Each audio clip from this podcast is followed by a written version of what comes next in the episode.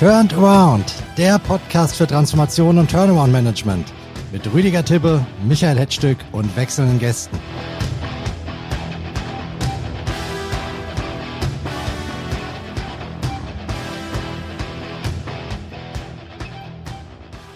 Herzlich willkommen zu einer neuen Folge unseres Podcasts Turned Around. Heute mal wieder ganz konkret zu einem Unternehmen. Und diese Firma hat es in sich. Eine anhaltende Ertragskrise, mehrere Insolvenzverfahren im Laufe der Jahre und jetzt aktuell die Pionierrolle für das neue Staruk-Verfahren. Wir schauen uns heute den Fall Gary Weber an und unser Stargast ist ein Insider, der diesen Modehändler schon seit vielen Jahren als Berater begleitet. Er ist Partner der Kanzlei Elden Overy. Herzlich willkommen, Sven Prüfer. Freue mich sehr, äh, hier dabei zu sein. Herzlichen Dank. Und dem Thema angemessen ist auch mein Co-Host, der CIO Rüdiger Tippe, heute wieder in einem feinen Zwirn gewandet, aber das ist er ja immer. Hallo Rüdiger. Ja, hallo zusammen in die Runde und ich freue mich auf das Gespräch. Rüdiger, kleidest du dich bei Gary Weber ein? Äh, nicht, dass ich wüsste. die Männerlinie ist vor zehn Jahren, glaube ich, eingestellt worden. Also, das heißt ja heutzutage nichts, aber das wäre ein ganz neues Expansionsfeld. Aber äh, ich muss gestehen, ich kenne auch keine Frau, die sich bei Gary Weber einkleidet und vielleicht ist das auch schon Teil des Problems, denn so richtig kipp und gut positioniert war die Marke ja eigentlich nie und trotzdem waren zeitweise die Innenstädte voll mit Filialen von Gary Weber und der zwischenzeitlichen Tochter Hallhuber. Aber Sven Prüfer wird das besser wissen. Lieber Herr Prüfer, warum eigentlich ist Gary Weber in eine so tiefe Krise gerutscht? Was ist da schiefgelaufen? Wenn man an Gary Weber denkt, muss man fast 50 Jahre zurückgehen. Anfang der 70er Jahre haben Gerhard Weber und äh, sein damaliger Partner das Unternehmen mehr oder minder auf der grünen Wiese gegründet und waren sehr erfolgreich mit der Art und Weise, wie sie eine damals noch junge Kundschaft, die so zwischen 30 und 40 war, mit Hosen, mit Bläsern, mit Blusen und perfekter Passform und sehr guten Materialien angesprochen haben. Und Gary Weber ist sukzessive zu einer der führenden Mode- und Lifestyle-Marken in Deutschland geworden. Man hat dann auch die internationale Expansion in der gesamten Dachregion und insbesondere im Benelux angesetzt. Und vergessen Sie nicht, Steffi Graf war mal Testimonial. Ja, es gibt Gary Weber Werbung mit Steffi Graf als Testimonial in den 80er Jahren. Das waren die goldenen Zeiten für dieses Unternehmen und das landete dann wie im deutschen Mittelstand, wenn er gut und erfolgreich ist, äh, durchaus nicht unüblich an der Börse und Gary Weber International AG wurde also Börsenunternehmen. Und dann kommt nach dem großen und erfolgreichen Wachstum, glaube ich, gibt es drei Entscheidungsparameter, an denen man sehen kann, woher die Krise letztlich resultiert. Es ist auf der einen Seite eine ganz starke Retail-Expansion. Man stellt nämlich fest, na gut, warum soll ich denn eigentlich dem Wholesale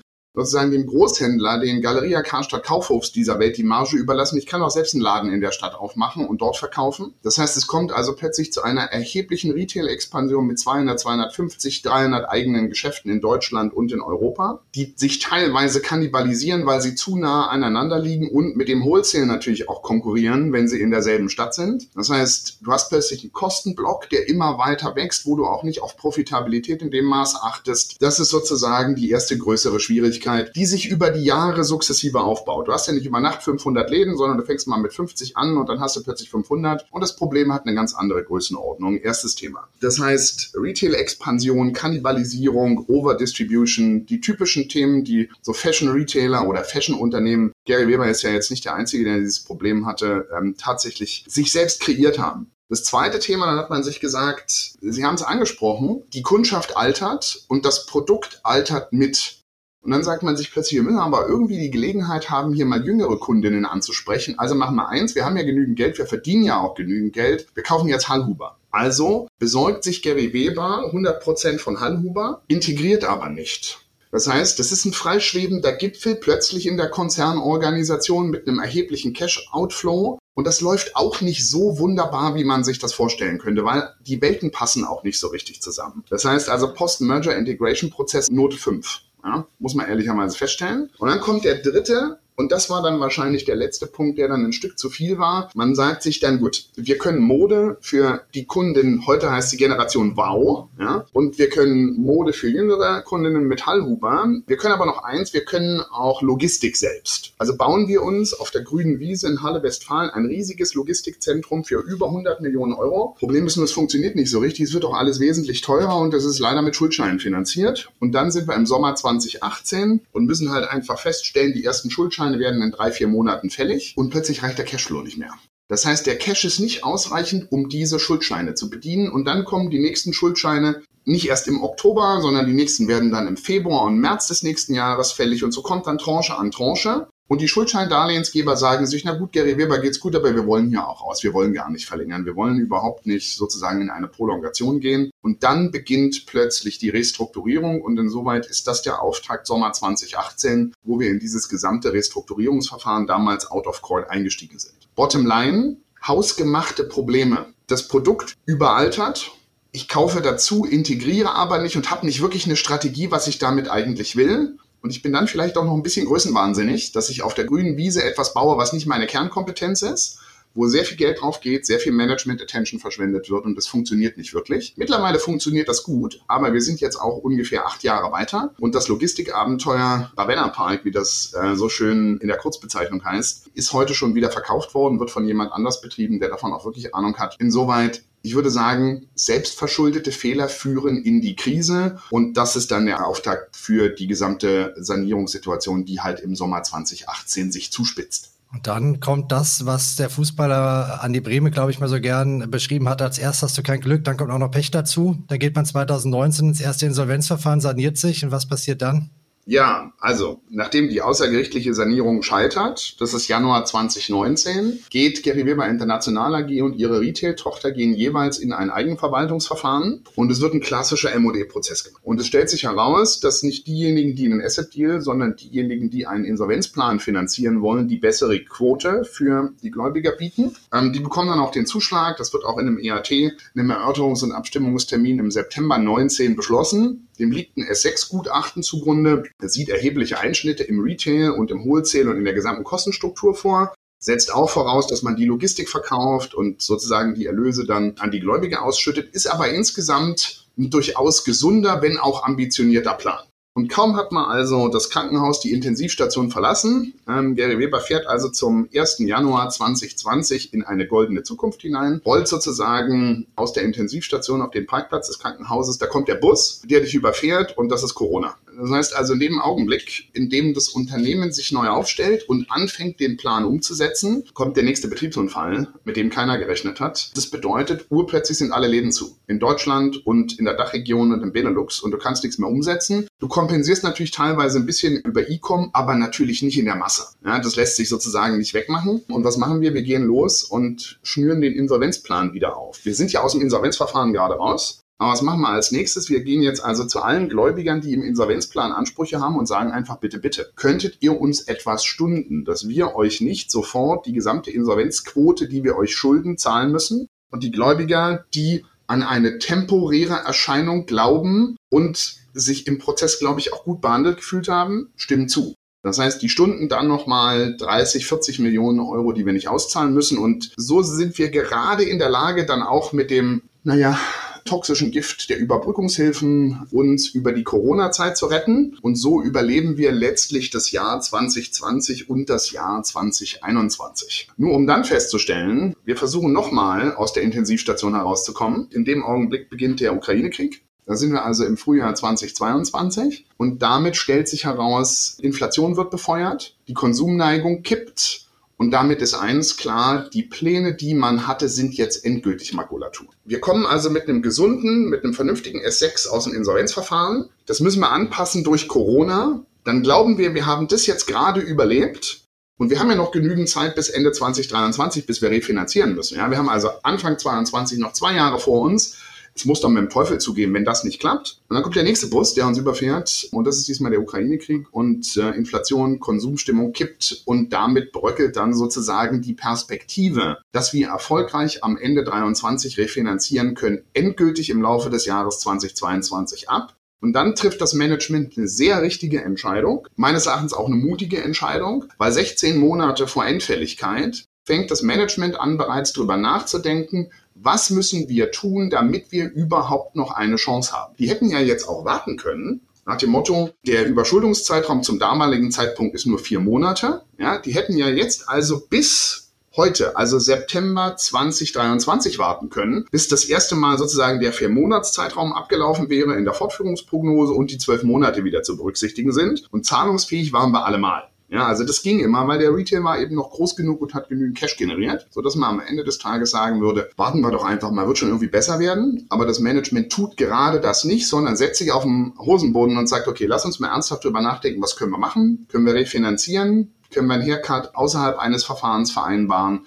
Müssen wir einen Starruck machen? Müssen wir vielleicht eine Teilinsolvenz hinterher schieben? Und so entwickelt sich die Diskussion in 22, alle möglichen Planspiele, man weiß es noch nicht so genau und Anfang 23 kristallisiert sich dann heraus, in welche Richtung man gehen muss. Und dann beginnt sozusagen das, worüber wir heute sprechen, sozusagen die Kombination aus Starruck auf Holding AG-Ebene und Insolvenz auf der Retail GmbH-Ebene, in der das gesamte deutsche Retail-Geschäft gebündelt ist, dass man komplett restrukturieren muss, weil es eben dauerhaft profitabel nach Einschätzung des Managements nicht zu betreiben ist. Das ist die Geschichte. Und da hätte ich gleich mal eine Frage dazu, diese zwei Verfahren parallel aufzusetzen. Das Staruk adressiert die finanzielle Restrukturierung auf der Holding, die Insolvenzen Eigenverwaltung, die operative Restrukturierung im eigentlichen Geschäft. Jetzt stelle ich mir die Frage, gehört eine Sanierung nicht eigentlich in eine Hand? Im Idealfall ja, aber was willst du denn machen, wenn sozusagen die Themen an unterschiedlichen Stellen des Konzerns liegen? Das heißt, die Konzernstruktur gibt die Möglichkeiten für die Sanierung vor. Wir finden also ein operatives Retail-Geschäft gebündelt in einer einzigen GmbH vor. Es gibt noch eine Menge Auslandsgesellschaften, wo jeweils der lokale ausländische Retail durchgeführt wird. Und das gesamte deutsche Retail-Geschäft ist gebündelt in einer GmbH. Und das ist nun mal im Starrock leider so, die Möglichkeiten zur Vertragsbeendigung sind aus dem Gesetz rausgestrichen worden in allerletzter Minute, bevor das Starrock eingeführt worden ist. Anders als äh, in Holland, wo du mit dem holländischen VOA in der Lage bist, Verträge zu beenden oder mit dem englischen Superscheme, ähm, wo du das ebenfalls kannst, kannst du das in Deutschland nicht.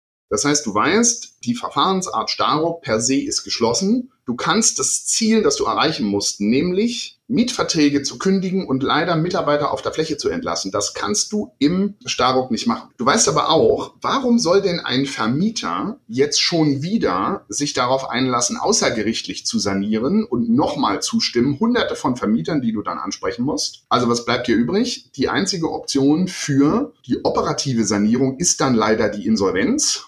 Und dann machst du etwas, was, glaube ich, in Deutschland noch keiner versucht hat. Also ich kenne jedenfalls keinen Precedent, wo das schon mal getestet worden wäre. Du planst ein Eigenverwaltungsverfahren auf Ebene der Retail GmbH, um sicherzustellen, dass du jetzt keine Kontrolle über den Prozess hast. Du kontrollierst ja nicht das Gericht, den Gläubigerausschuss, die Gläubigerversammlung oder den Sachwalter, aber wo du zumindestens durch die Eigenverwaltung, und dafür haben wir äh, Christian Gerloff gewinnen können, der ja schon 2019 im Verfahren mit dabei war und ein ausgewiesener Retail-Experte ist, der auch das nötige Vertrauen aller Beteiligten genießt, dass man in der Lage ist, zumindestens dieses Verfahren aufzusetzen in der Erwartung, vielleicht eher der Hoffnung, dass das Resultat sein wird, wir sind in der Lage, diesen Retail-Bereich wirklich zu restrukturieren. Und dann, was bleibt dir auf der AG-Ebene übrig? Da hätte man natürlich auch sagen können, Herr Stück, na gut, dann machen wir doch auch ein Insolvenzverfahren. Aber das hätte aller Voraussicht nach die Marke und die Lieferantenbeziehung in einem Maße beschädigt, dass die Marke oder das Unternehmen damit insgesamt nicht zu retten gewesen wäre. Weil dann hätten wieder Lieferanten, die aus der Ukraine, aus der Türkei, aus Bangladesch, aus Indien kommen, auf Geld verzichten müssen. Wir hätten wieder in der Presse gestanden als der absolut unzuverlässige insolvente Kandidat.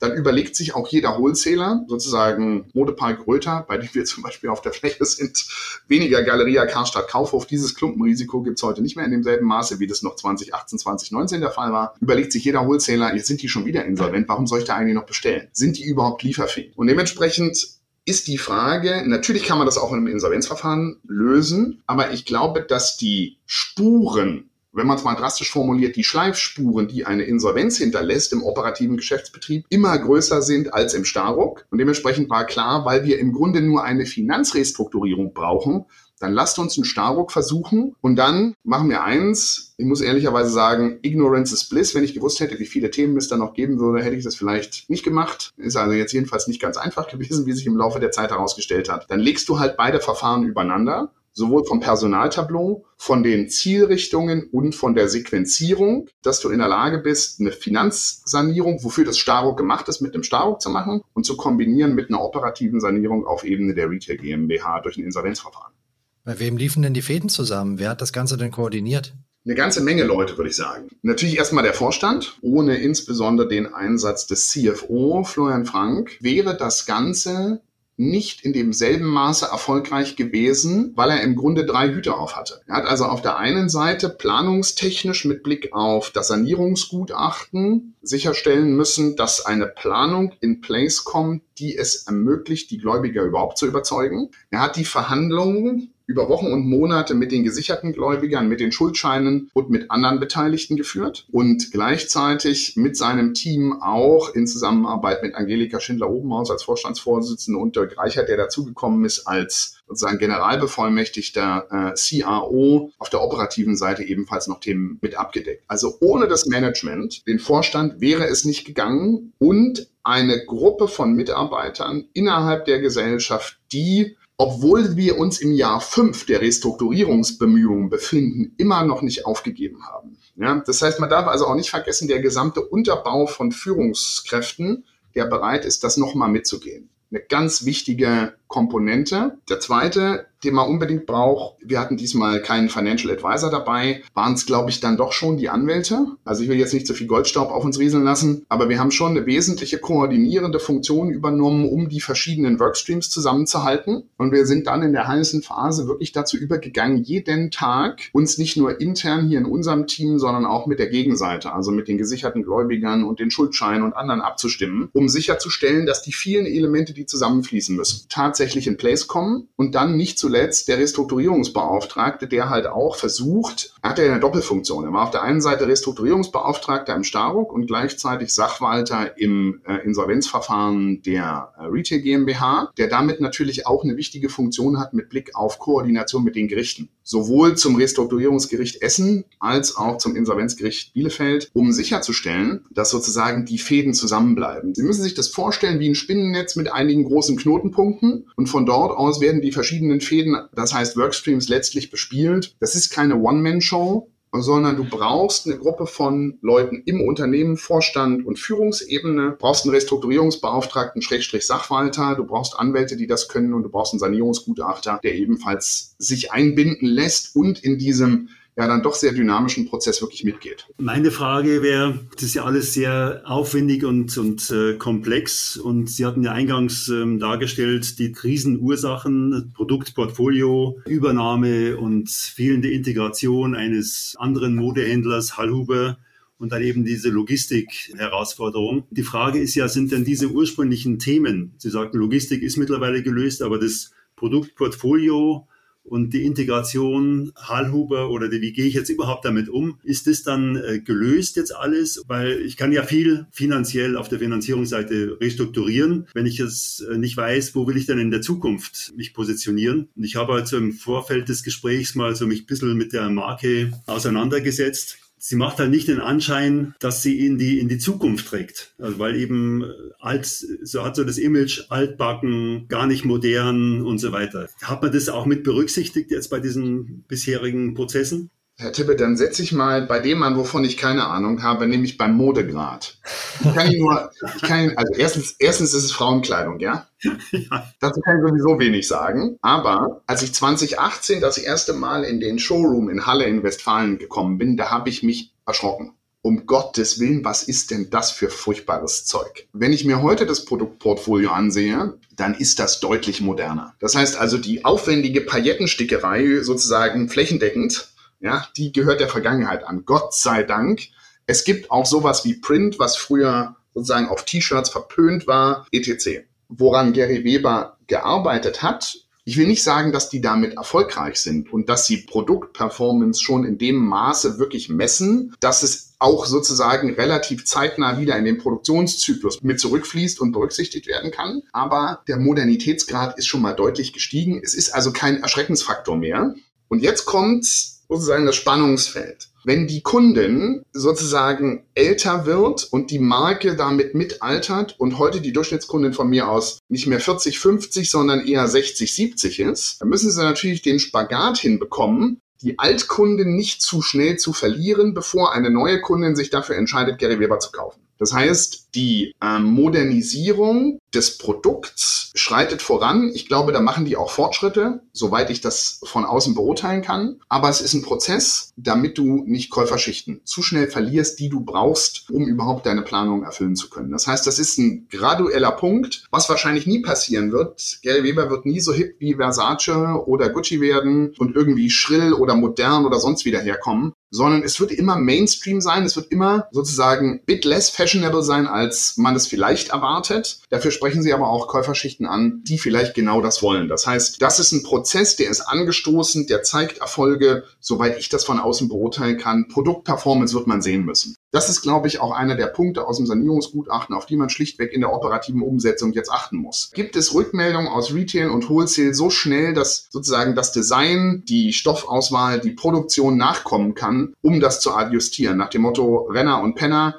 kann ich die schnell identifizieren, kann ich nachproduzieren, kann ich Dinge machen, einfach schlichtweg. Nicht im Sinne von Fast Fashion, dass ich jeden Monat eine neue Kollektion billig auf den Markt werfe, aber dass ich einfach nachsteuere und die Potenziale, die darin liegen, wirklich ausnutzen kann. So, soweit äh, aus der Sicht eines Anwalts, der von Frauenkleidung nur wirklich wahnsinnig viel hat.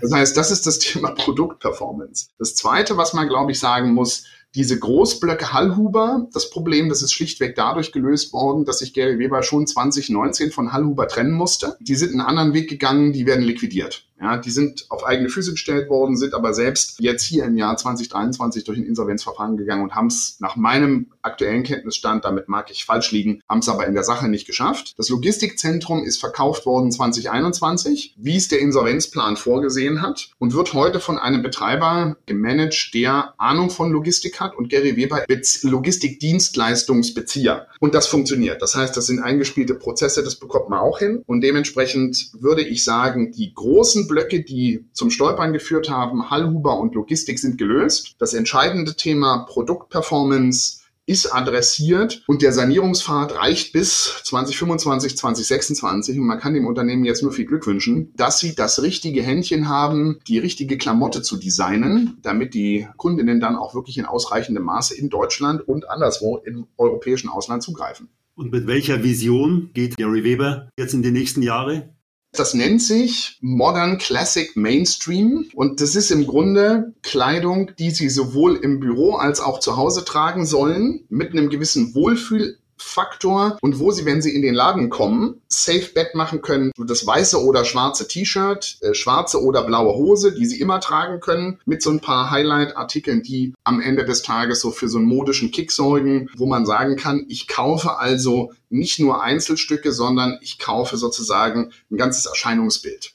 Ja, also da wollen die hin. Ich glaube, das wird denen auch gelingen. Da gibt's immer wieder große Diskussionen innerhalb der Designabteilung. Ich bin da mal optimistisch, dass die das hinkriegen werden. Ich bin da sowieso der falsche Ansprechpartner. Ich trage immer nur weiße Hemden. Für mich ist es vollkommen egal, was da irgendwo in den Läden liegt. Solange die Damen der Meinung sind, sie wollen das kaufen, Haken dran. Modern Mainstream oder wie war der Name?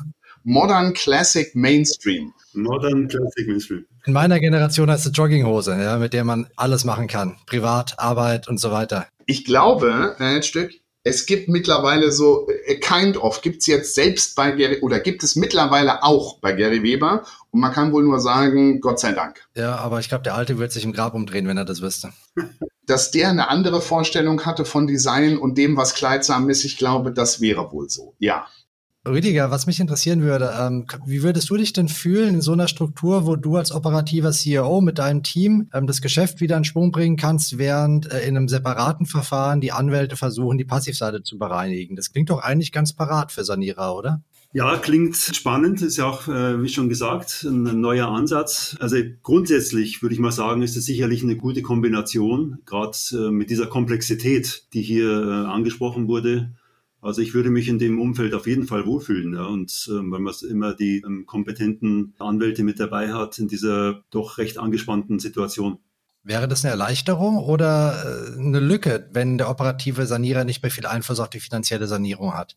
Beides, ja. Also einem zum einen die Erleichterung, weil man natürlich im Zusammenspiel mit den Anwälten dann auch gewisse Dinge eben schneller voranbringt. Und auf der anderen Seite natürlich so eine gewisse Eingeschränktheit. Ich bin halt nicht mehr voll durchgriffsberechtigt sozusagen, ja, sondern mache das eben im Zusammenspiel. Aber das wäre aus, aus meiner Sicht in der Situation auch absolut äh, angesagt und auch in Ordnung Glaubst du, dass die Restrukturierungsbranche in Deutschland schon firm ist mit diesen ganzen neuen Verfahren, die man auch in Kombination miteinander einsetzen kann? Also aus meiner Sicht gibt es da, also ich sehe das ja oft in den Gesprächen, schon noch ähm, Informationslücken. Wenn man so allein mal Starruck anschaut, das war ja ein, bis das mal endlich auf die Straße, auf die Spur gesetzt wurde, das war ein Hin und ein Her, was geht jetzt rein, was geht nicht rein. Und, und dann gibt es auch nicht, oder gab es ja bis dato noch nicht so viele Verfahren. Es wird jetzt langsam besser so dass man sich hier dann in die, in die Themen reinlesen kann und reinarbeiten kann. Aber wenn ich jetzt auf mich persönlich die Frage beziehe, also ich bin da sicherlich noch nicht so weit, dass ich jetzt da der 100% Experte bin, weil es eben noch völlig neu ist. Dann lassen wir uns das doch mal von äh, Sven Prüfer genauer erklären und die Informationslücke schließen, vielleicht auch bei dem einen oder anderen Podcast-Hörer. Herr Prüfer, das Staruk, man hört, dass es weniger als 30 Fälle bis jetzt in Deutschland gegeben hat, dass es aber oft als Drohkulisse eingesetzt wird. Nach meinem Dafürhalten habe ich den Eindruck, dass die wesentliche Stärke dieses Verfahrens das ist, dass einzelne Gläubiger Mehrheitsverfahren überstimmt werden können. Würden Sie mir dazu stimmen oder widersprechen? Ich glaube, das ist einer der zentralen Vorteile. Ich würde mal so sagen, erstens, das Starrock hat mittlerweile seinen Praxistest bestanden. Zumindestens jetzt, September 23, können wir da, glaube ich, einen Haken dran machen. Das Parallelverfahren, das immer ein bisschen vor uns dran war, immer so zwei, drei Monate vorher, war Leoni, großer Automobilzulieferer, ist auch durch die Presse gegangen, ebenfalls im Wege des Staruk saniert worden, hat ein Insolvenzverfahren vermieden. Wir auch als nicht ganz so großes, aber immer noch börsennotiertes Unternehmen haben es ebenfalls eingesetzt, sogar kombiniert mit äh, einem Insolvenzverfahren zur Sanierung eines Teilkonzerns. Das heißt, Praxistest hat das Ganze bestanden. Wofür ist es geeignet? Ist ein reines Finanzrestrukturierungstool. Das heißt also anders als eine Insolvenz, wo Sie operativ in Verträge eingreifen können, indem Sie sie kündigen, indem Sie sie früher beenden, indem Sie Erfüllung ablehnen und von mir aus aus einem Insolvenzplan ähm, nach solchen Maßnahmen herausgehen können, ist die operative Sanierung kein Starruck-Thema. Man muss sich darauf einrichten, wofür ist es geeignet. Finanzielle Sanierung von komplexen Finanzierungsstrukturen. Dafür weist es ein großes Maß an Flexibilität auf, weil was haben wir zum Beispiel im Staruk der Sache nach einbezogen? Und das entscheidet der Schuldner. Das entscheidet also die Gary Weber International AG in unserem Fall. Wir haben einbezogen gesicherte Finanzierung, wo also tatsächlich gesicherte Gläubiger mit einem kompletten Sicherheitenpaket durchs Staruk gegangen sind. Wir haben einbezogen Schuldverschreibungen, die in verschiedenen Emissionen ausgegeben worden sind. Es ist uns gelungen, die Stundungsforderungen, die, das hatte ich vorhin kurz erzählt, im Jahr 2020 aus dem Insolvenzplan äh, resultiert sind, dass wir die äh, ins Starrock einbeziehen konnten und wir haben eine ganze Menge von Intercompany-Themen gelöst. Weil in dem Augenblick, als die Gary Weber Retail GmbH in die Insolvenz ging, die war durch einen Beherrschungs- und Gewinnabführungsvertrag mit der Mutter verbunden Natürlich hat man das 2019, 2020 so angelegt, um das steueroptimiert zu machen. Man ist ja davon ausgegangen, die Retail GmbH schreibt Gewinne, das wird gar kein Problem sein und die verrechnen wir mit den Verlusten der Mutter. Und deshalb machen wir natürlich eine steuerliche Organschaft. Aber dann hast du jetzt natürlich plötzlich große Verlustausgleichsansprüche, die du adressieren musst. Und dann haben wir gleichzeitig noch ein Thema in Österreich gelöst. Wir haben eine österreichische Tochter, die ebenfalls verlustbringend war, die ebenfalls ins Insolvenzverfahren gegangen ist. Und da haben wir, wenn man das jetzt mal als Verb formulieren möchte, Ansprüche aus Patron Patronatserklärung gestarruckt. Das heißt, der Anwendungsbereich für ein Starruck-Verfahren in der Finanzrestrukturierung reicht von gesicherten Krediten, ungesicherten Krediten bis zu Intercompany-Verbindlichkeiten. Und wir haben das sozusagen als Gesamtpaket adressiert. Und die letzten, die noch angesprochen worden sind, wollen wir nicht verschweigen, sind Aktionäre. Die Sanierung der Passivseite geht einher mit einer Kapitalherabsetzung auf Null und einer Kapitalerhöhung, die durch einen Sanierungsgesellschafter äh, gezeichnet wird. Und diese Kapitalherabsetzung auf Null sorgt dann auch gleichzeitig für ein kaltes Delisting, weil man ehrlicherweise sagen muss, Gary Weber ist zurzeit nicht kapitalmarktreif. Jetzt hat sich am Staruk, äh, lieber Herr Prüfer, die Position der Gläubiger ziemlich stark verändert im Vergleich zu klassischen Insolvenzverfahren. Jetzt ist die Frage, wie Sie das einordnen würden. Sind Gläubiger eher angespitzt, weil sie überstimmt werden können? Birgt das Eskalationspotenzial oder diszipliniert es eher, weil ich weiß als Gläubiger, die anderen können das jetzt auch nicht torpedieren und ich muss mich so ein bisschen einreihen. Also eher positiv oder eher negativ?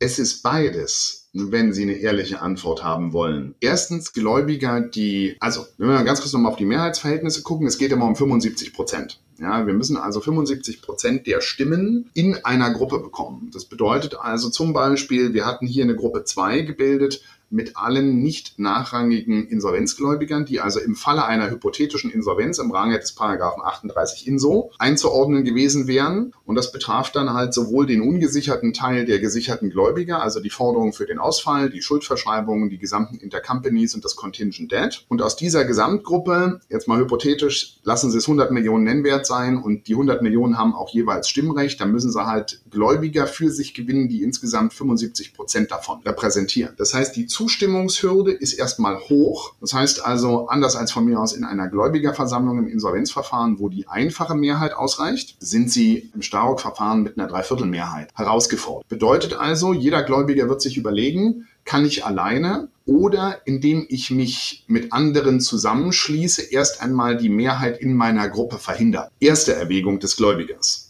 Zweite Erwägung des Gläubigers ist, selbst wenn es mir gelingt, die Gruppe dazu zu bringen, mit notwendigen Stimmvolumina gegen die Maßnahme zu stimmen, sodass die 75 Prozent Mehrheit verhindert wird, bleibt immer noch sozusagen die gruppenübergreifende Mehrheitsentscheidung. Wenn also zumindest eine Mehrzahl von Gruppen zustimmt, dann kann die eine Gruppe, die sich dagegen gewehrt hat, durch die anderen Gruppen letztlich überstimmt werden. Und der Benchmark-Test ist immer, diese überstimmte Gruppe darf nicht durch den Staruk-Plan schlechter gestellt werden, als sie ohne den Staruk-Plan steht. Das heißt, das Unternehmen, in dem es also mit seinen Gläubigern verhandelt und sie von dem finanziellen und operativen Sanierungskonzept überzeugt, hat es in der Hand, die notwendigen Mehrheiten zu bekommen. Und damit muss sich jeder Gläubiger, und das ist das Drohpotenzial, die Frage stellen, macht es für mich Sinn, mich hier zur Wehr zu setzen? Oder muss ich nicht davon ausgehen, dass ich die Gruppe nicht organisiert bekomme oder dass ich zumindest in der gruppenübergreifenden Mehrheitsentscheidung in die Acht gestellt das Unternehmen auf der anderen Seite wird sich wiederum folgende Frage stellen. Selbst wenn ich alle Gruppen gewinne, kann ja jeder Gläubiger in diesen Erörterungs- und Abstimmungstermin kommen und dagegen stimmen und nachweisen, dass er durch den Plan schlechter gestellt wird. Das heißt, ich bin also gut daran, damit beraten, in der Vergleichsrechnung die Karten auf den Tisch zu legen und zu sagen, was ist das nächstbeste Vergleichsszenario, wenn dieser Staruk-Plan scheitert? Und das war im Falle von Gary Weber International AG nur ein Insolvenzverfahren. Das heißt, der Benchmark-Test Natürlich kann man dann über irgendwelche M&E-Prozesse spekulieren oder Refinanzierungen, aber das kam hier jeweils aus nachvollziehbaren Gründen nicht in Betracht. Das heißt, für den Gary Weber Case war es relativ einfach, dass die Benchmarking-Position immer diejenige der Insolvenz ist. Was kommt dort raus? Und dann rechnen sie halt mit ihrem Wirtschaftsprüfer, der dafür beauftragt wird, das Vergleichsszenario durch und ermitteln die Quote in einem hypothetischen Insolvenzverfahren. Und damit ist das Unternehmen wiederum hinreichend diszipliniert, nicht zu versuchen, die Gläubiger, um es mal drastisch zu formulieren, über den Tisch zu ziehen. Und diese Checks und Balances funktionieren im Starrock relativ gut. Jeder Gläubiger muss sich fragen, gibt es nicht doch eine Mehrheit? Oder gibt es eine gruppenübergreifende Mehrheitsentscheidung? Und ist die Vergleichsrechnung nicht jedenfalls so überzeugend, dass ich mitmachen kann? Oder besser gesagt mitmachen sollte. Und ehrlicherweise die Zahlungen, die wir hier an die Gruppe 2 Gläubiger vornehmen ähm, bei Gary Weber, das ist nicht viel, das ist also öffentlich bekannt. Da stehen noch mal ein Top von 1,5 Millionen Euro zur Verfügung und der wird auf alle Gruppe 2 Gläubiger letztlich verteilt. Das ist ein Bruchteil ihrer Forderung. Das liegt deutlich unter 10 Prozent, was die Leute zu bekommen haben.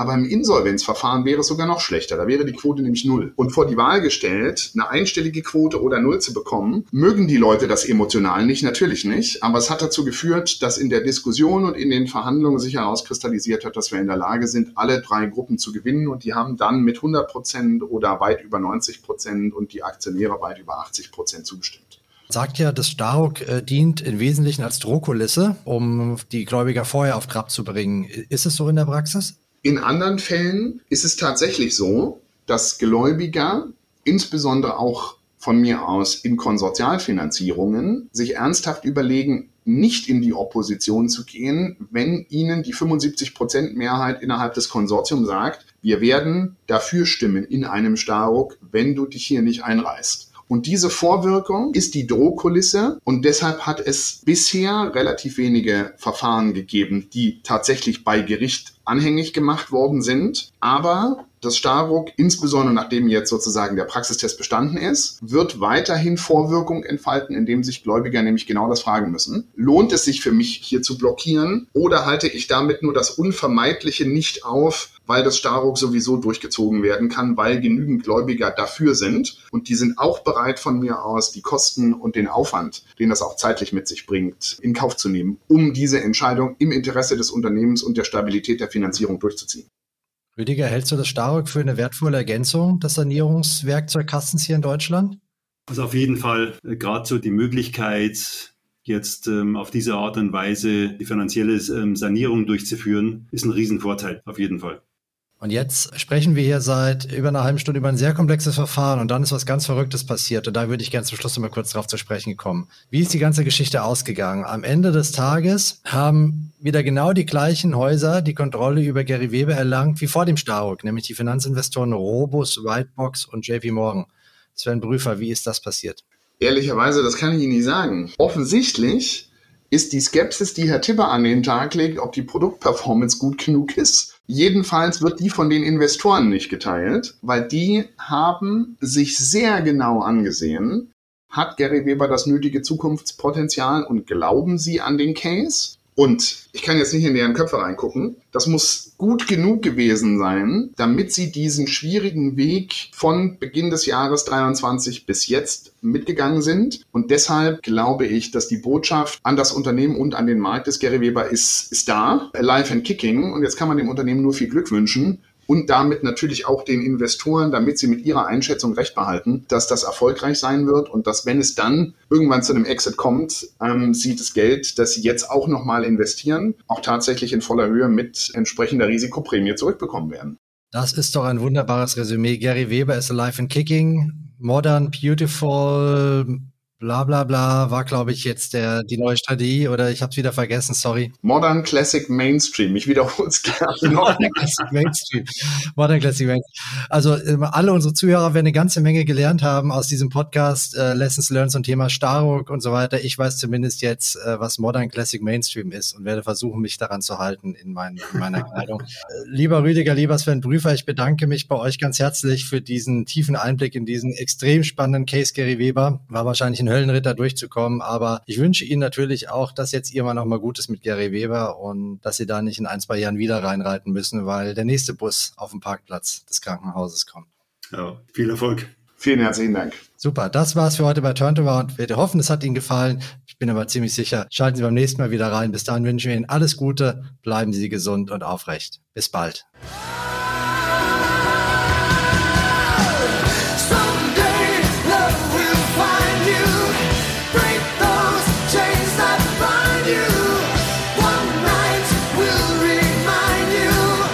Initiator Rüdiger Tippe, Ex-Alliance Management Partners. Moderation und Host Michael Hetzstück, Aurora Stories. Und unser Titelsong ist Separate Ways von Journey.